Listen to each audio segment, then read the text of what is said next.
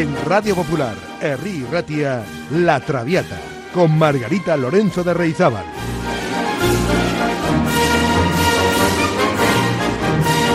Pasión por la lírica.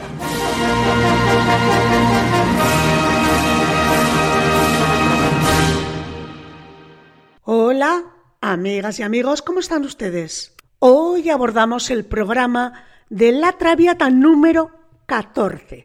Ya saben que lo que nos mueve en este programa es la pasión por la lírica. ¿Y hoy qué cita tenemos?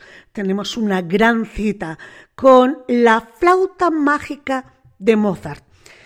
Como saben, la flauta mágica es la última ópera de Wolfgang Amadeus Mozart. Constituye una de las obras maestras y además una de las óperas más enigmáticas y fascinantes del repertorio operístico de Mozart.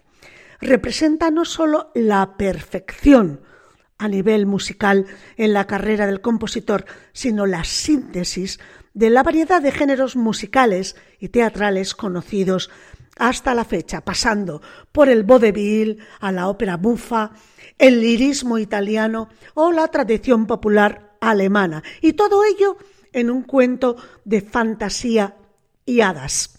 La flauta mágica es una maravillosa explosión de imaginación musical y teatral, así como una obra maestra cuyos personajes y puesta escénica trasladan al espectador a un lugar imaginario.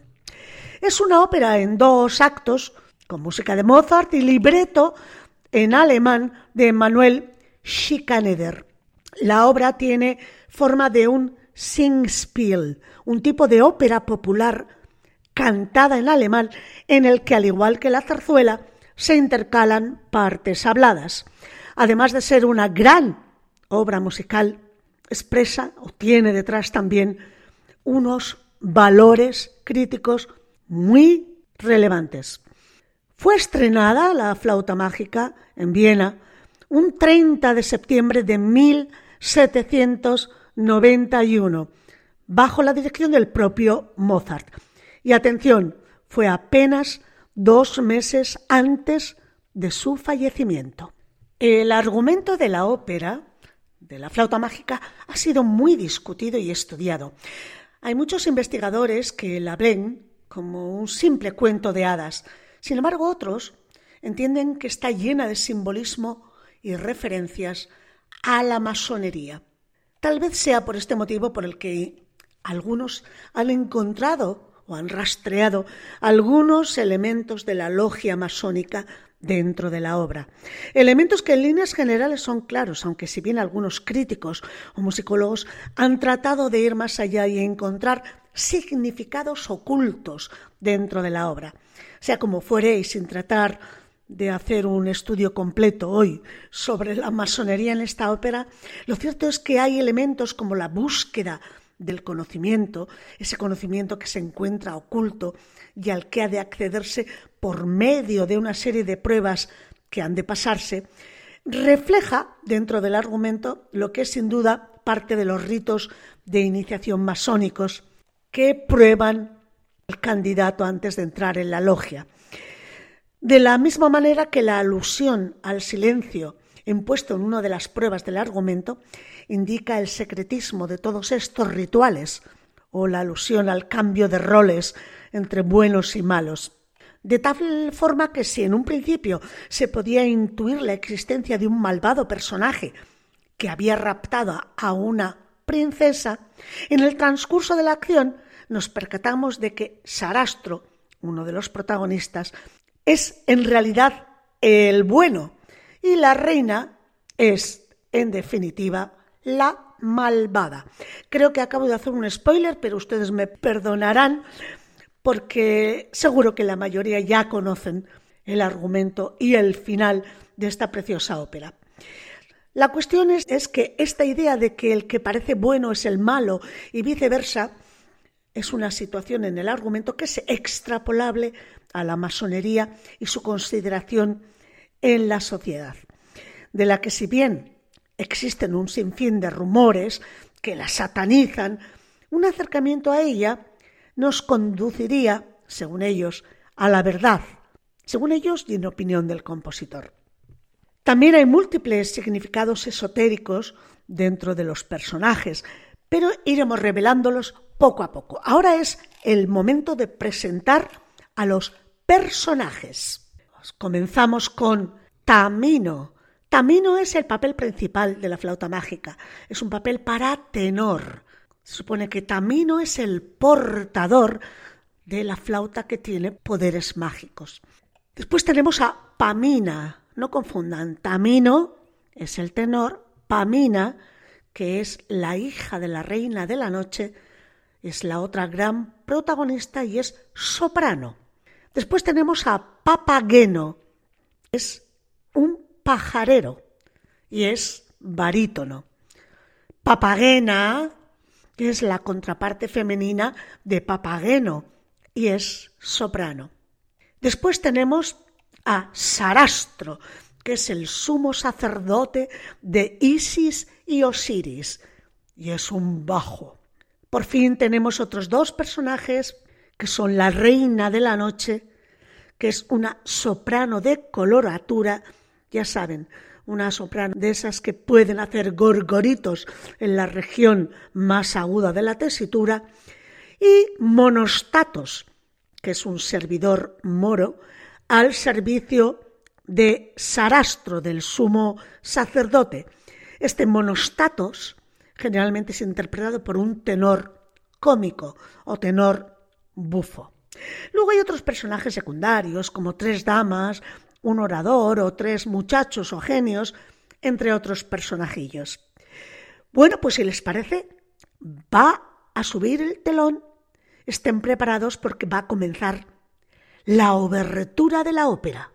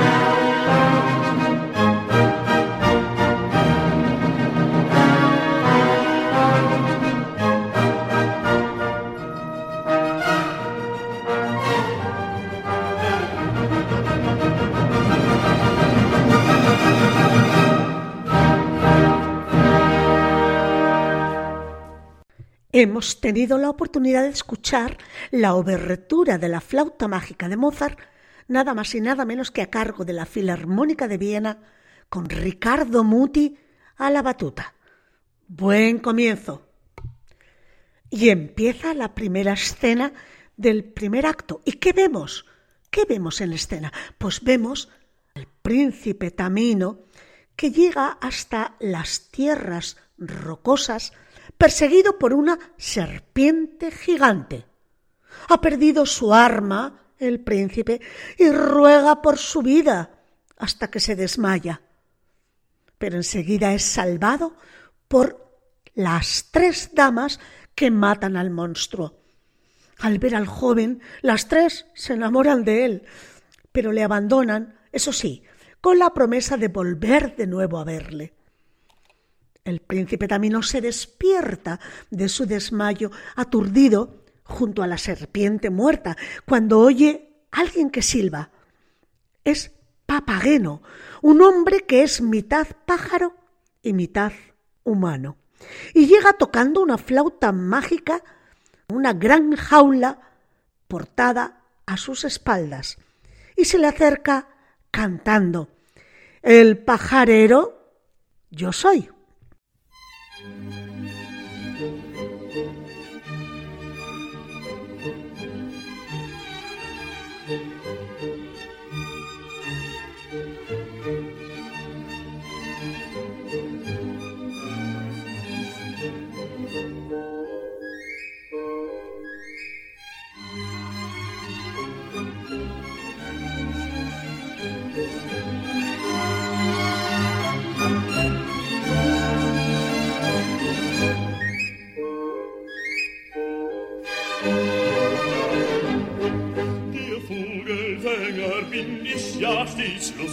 Heißer Hopsassa. Ich Vogelfänger bin bekannt, bei alt und jung im ganzen Land. Weiß mit dem Locken umzugehen und mich als Pfeifen zu verstehen. Drum kann ich froh lustig sein, denn alle Vögel sind ja mein.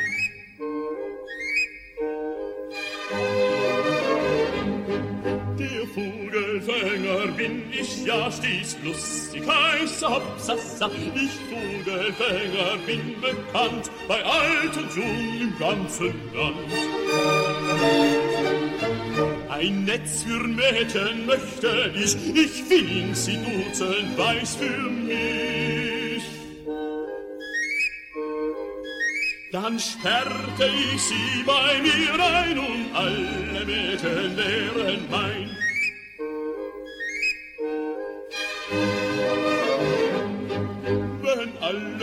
Mädchen wären mein, so tauschte ich sprach Zucker ein, die welche mir am liebsten wär, da geb ich gleich den Zucker her.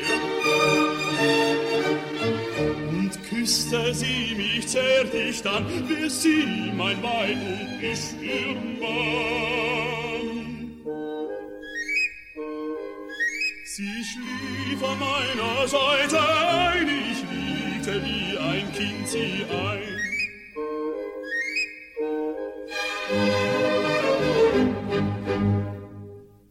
Preciosa voz de barítono, la de nuestro pajarero Papageno. Bueno, pues cuando el príncipe Tamino se encuentra con él, le pregunta quién es. Y Papageno le dice que es el pajarero de la reina de la noche, quien le da comida a cambio de los pájaros por vía de sus cortesanas, las tres damas. Hablando, el príncipe Tamino es inducido a creer que Papageno fue quien mató a la serpiente gigante y lo salvó. Pero en este momento se oye la voz de las tres damas que, tras ver que Papageno ha mentido, le dan agua y piedras en vez de comida y le cierran la boca con un candado de oro. Las tres damas se dirigen a Tamino y le entregan un retrato de una bella joven, y viendo que él no permanece indiferente, le dicen que su destino será la fama, el honor y la felicidad. En la intimidad, el príncipe Tamino muestra con su canto cuánto le gusta la bella joven del retrato y canta, este retrato es encantadoramente bello. No sabe quién es la retratada, pero sabe que le enamora.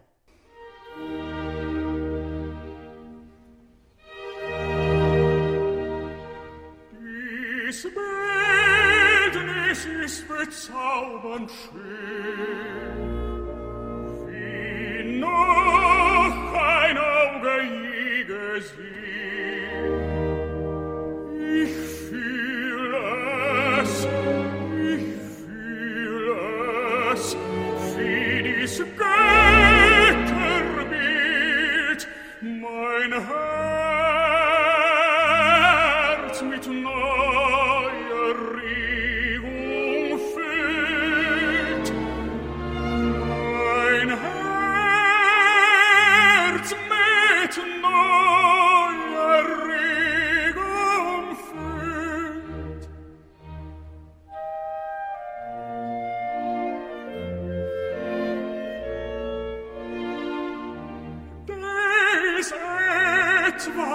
kann nicht zwar nicht nennen, doch fehl ich hier wie Feuer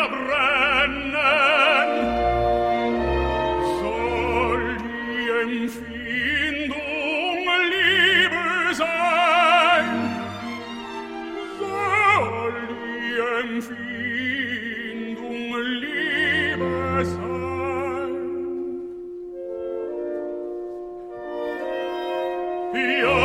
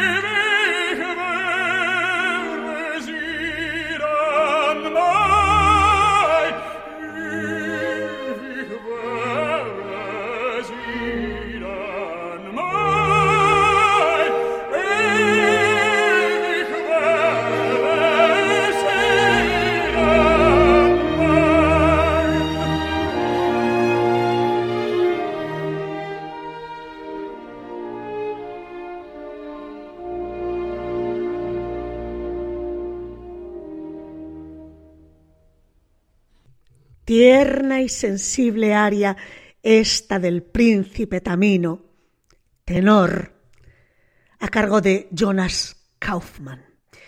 Bueno, pues las tres damas aparecen ante Tamino y le dicen que la reina de la noche ha escuchado su canto y quiere que sea él quien rescate a la princesa Pamina, su propia hija. La princesa Pamina hija de la reina de la noche, está secuestrada, al parecer, por un demonio llamado Sarastro, que vive en un castillo muy bien vigilado. Entonces, decidido el príncipe Tamino, se propone salvar y liberar a la princesa Pamina, hija de la reina de la noche. De repente se oye un trueno y cae la noche. Las montañas se abren dando paso a la aparición de la reina de la noche, que viene sentada sobre un trono de estrellas, haciéndose detrás de ella la más absoluta oscuridad. En su delicada y completa aria, Oh, no tiembles, querido hijo mío, muestra su gran aflicción por el secuestro de su hija, por un hombre al que no ama, por lo que persuade a Tamino para que la rescate. Y a cambio dejará que se quede con ella para siempre. Así canta la reina de la noche.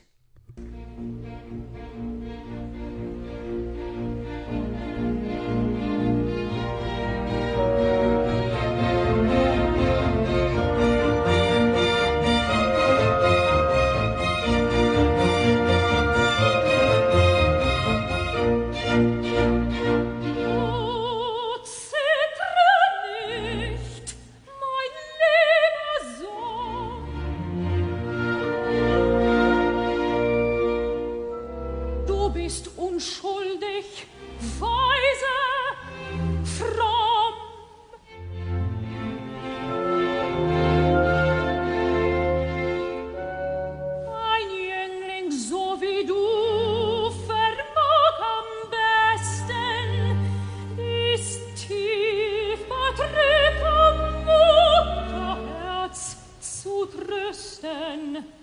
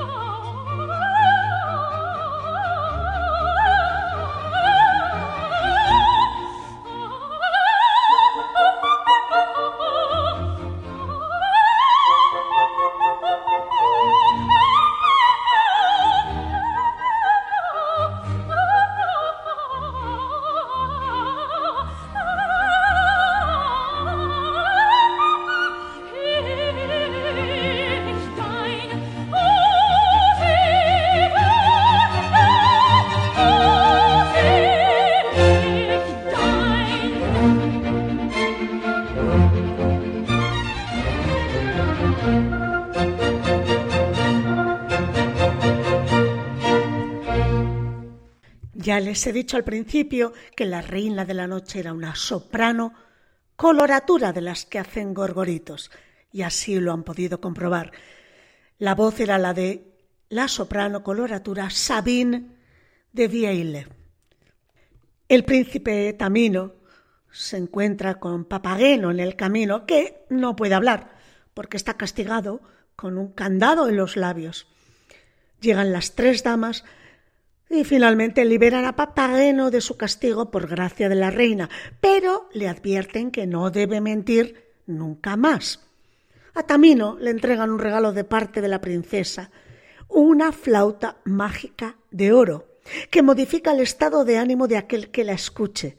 Hace más feliz a los hombres, al triste le vuelve alegre y al soltero enamorado. También por encargo de la princesa Pamina, Papageno debe acompañar a Tamino, aunque éste tiene miedo de Sarastro.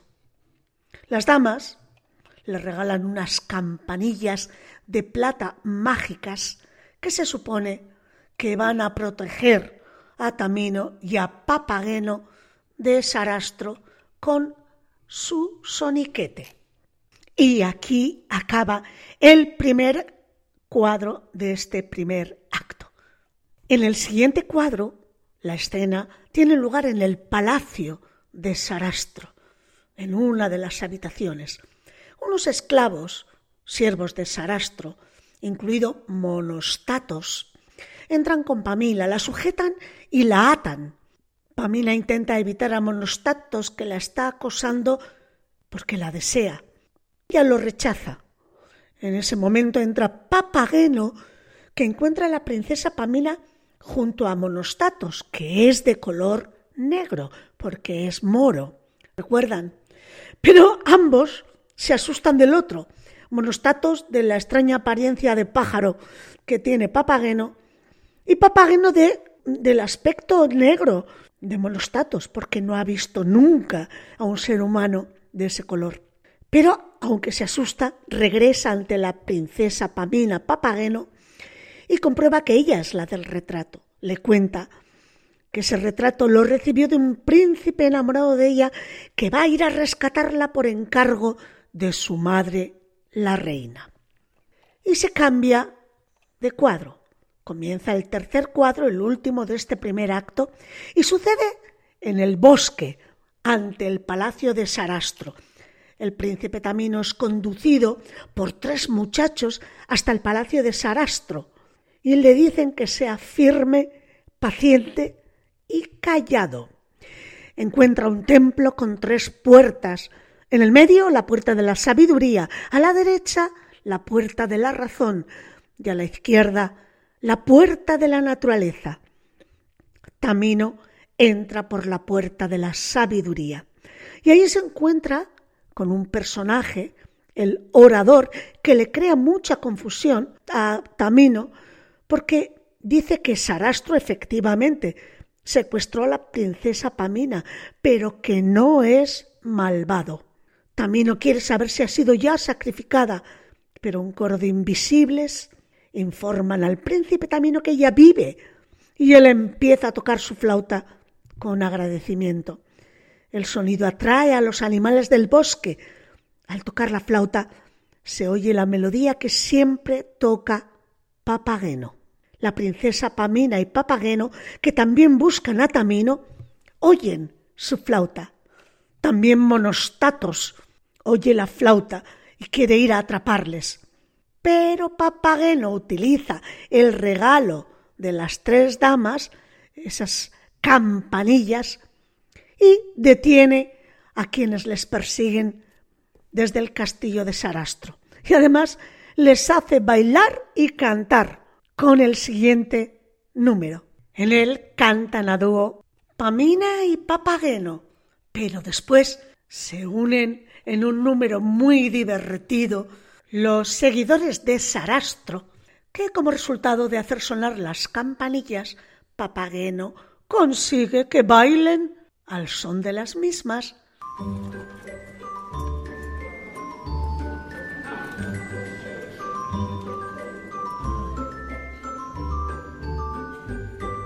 Das klinget so herrlich, das klinget so schön.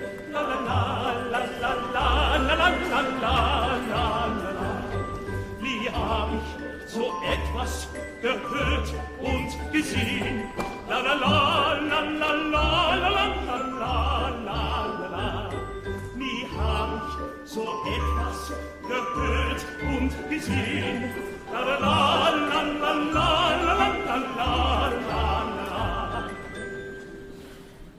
Pero llega Sarastro y entra de forma triunfal con sus sacerdotes y montado en un carro tirado por seis leones. Pamina implora que le perdone el haber huido, porque ella quería escapar de Monostatos, que le estaba acosando. Pero Sarastro ya sabe todo esto, y también sabe que está enamorada de otro, pero dice que no desea obligarla a amarle, pero no la va a soltar. Ella apela al amor materno-filial, y Sarastro responde que junto a su madre ella perdería su felicidad.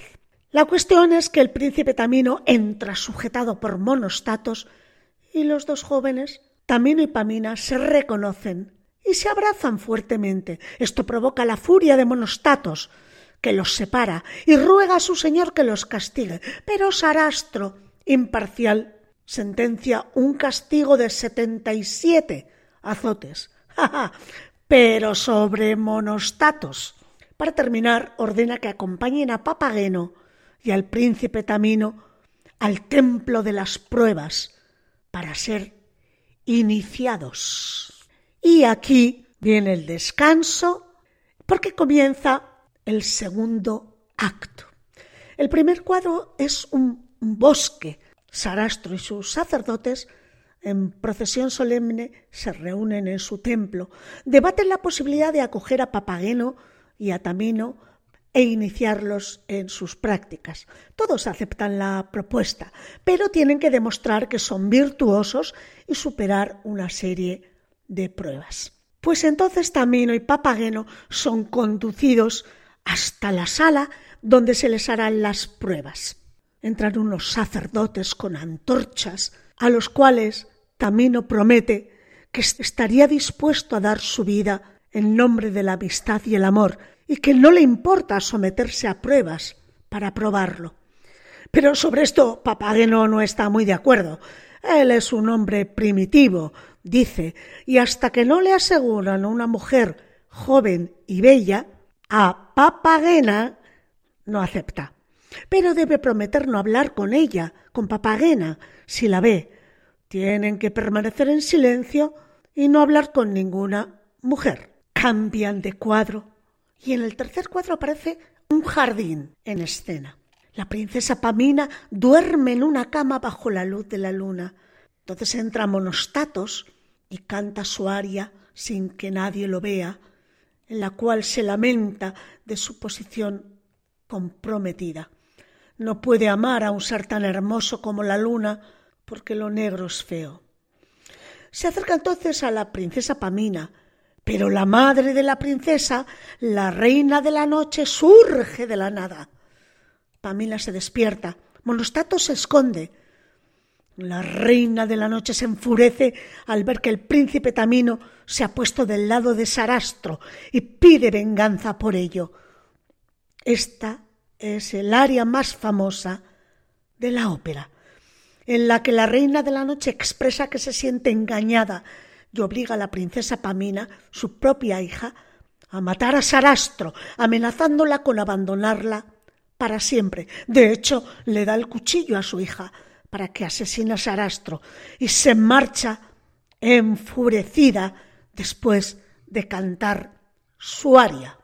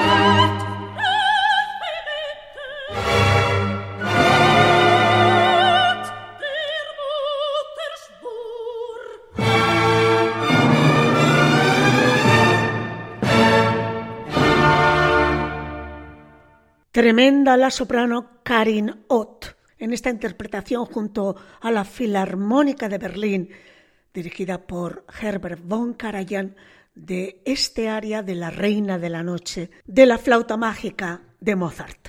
Mientras tanto, el príncipe Tamino y Papageno siguen superando las distintas pruebas impuestas. En este momento justamente se están enfrentando a la prueba del silencio, pero Papageno no calla. en fin, los muchachos llegan para traerles comida y sus instrumentos, entregan a Tamino su flauta y a Papageno sus campanillas y desaparecen. Tamino toca la flauta mientras Papageno come y bebe. Aparece Pamina llevada por el sonido de la flauta, pero encuentra a Tamino poco interesado en conversar con ella, así que se enfada y bueno, más que se enfada, se pone triste y canta su bellísima aria. Ach, ich fühl's, es ist verschwunden. Es el momento más solemne de toda la obra.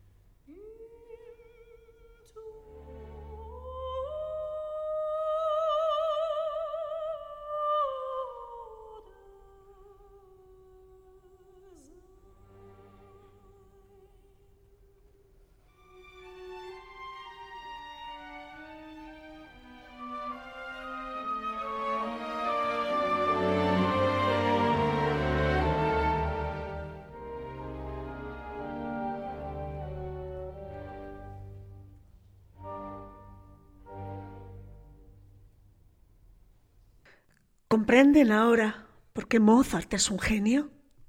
¿Quién puede escribir una música así, así de bella? En fin, vamos con la recta final de esta maravillosa ópera. En el cuadro quinto hay una gran sala abovedada en el interior de una pirámide. Sarastro está con el coro de sacerdotes e inician un ritual. En realidad lo que hacen es presentar a Tamino y a Pamina, pero no pueden hablar entre ellos. Deben separarse y los dos lo aceptan porque les prometen que volverán a encontrarse en el futuro. Papageno está solo y perdido en la sala donde se realizan las pruebas. No encuentra la salida. Cada vez que quiere salir por una puerta le dicen ¡Atrás! Al acercarse a un sacerdote, éste le reprocha que su comportamiento merece un castigo, pero los dioses benignos le perdonan a Papageno. Papageno se conforma con un vasito de vino, lo pide y le es concedido, y con una muchacha que le haga caso y le quiera. Y por arte de birli birloque, cantando, encuentra a esa mujer. Él accede con desgana porque si no, vivirá sin un amigo, sin una amiga y sin vivir en el mundo que tanto le gusta. La verdad es que la mujer que se le aparece es una anciana, una que ya se le había aparecido antes, pero no le importa.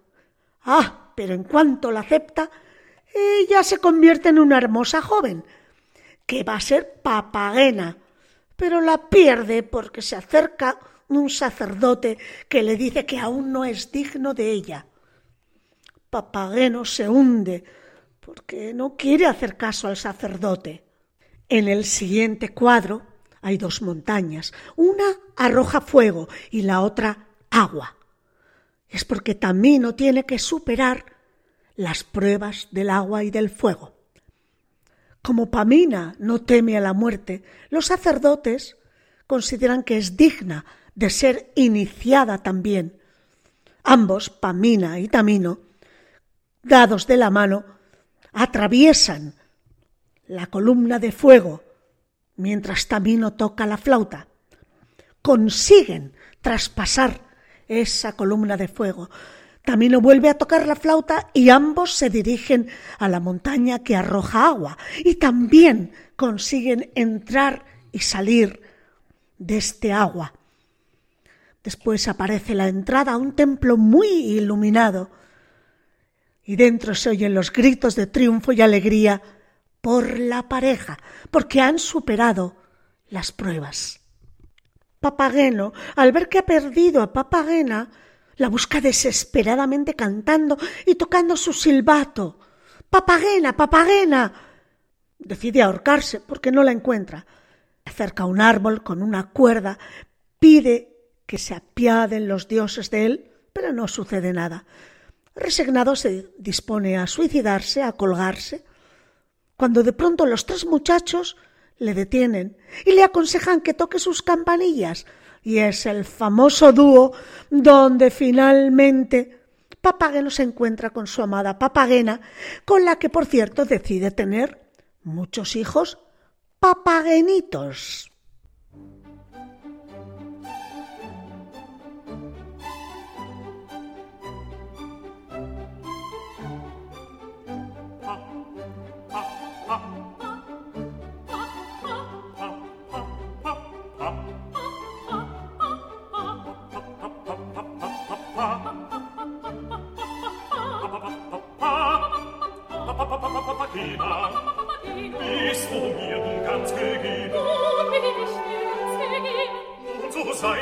Liebes Weibchen, liebes. Weibchen, liebes Weibchen. Welche Freude wird das sein, Welche Freude wird das sein, wenn die Götter uns bedenken, wenn die Götter uns bedenken. unsere liebe Kinder schenken, unsere liebe Kinder schenken, so liebe kleine Kinderlein,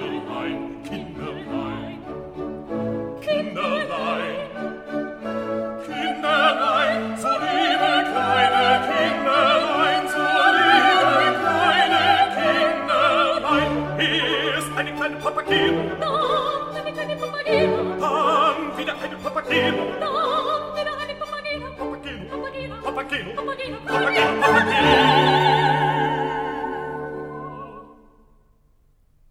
Es ist das höchste der Gefühle. Es ist das höchste dir Gefühle. Mit mir, mit.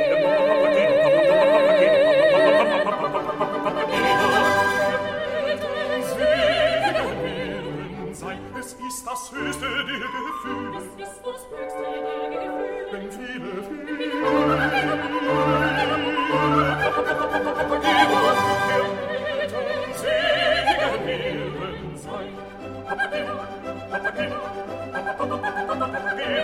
Segen, Segen, Segen, Segen,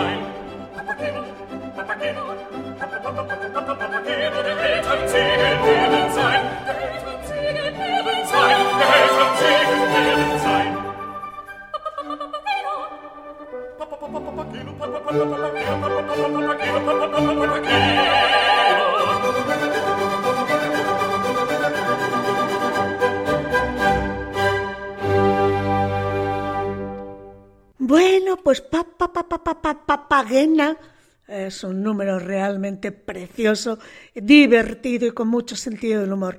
Y se preguntarán ustedes, pues si todo ya ha salido bien, ¿qué ha sucedido con la reina de la noche? Pues que junto con Monostatos y sus tres damas, va, han intentado atacar el poder de los sacerdotes y de Sarastro entrando en el templo, pero los sacerdotes les han vencido con truenos y rayos. La reina de la noche y Monostatos son expulsados y se los traga la tierra. Sarastro entonces convoca el reino de la luz y el reino de la verdad. Y colorín colorado, este precioso cuento se ha acabado. Yo ya sé lo que voy a pedir para mi cumpleaños. Yo quiero una flauta mágica como la de Tamino. Y también quiero un papageno, aunque tengo uno en casa maravilloso. Así que no voy a pedir más. La semana que viene nos toca, amigas y amigos, la revoltosa de Ruperto Chapí. No se lo pierdan. Les espero. ¡Agur!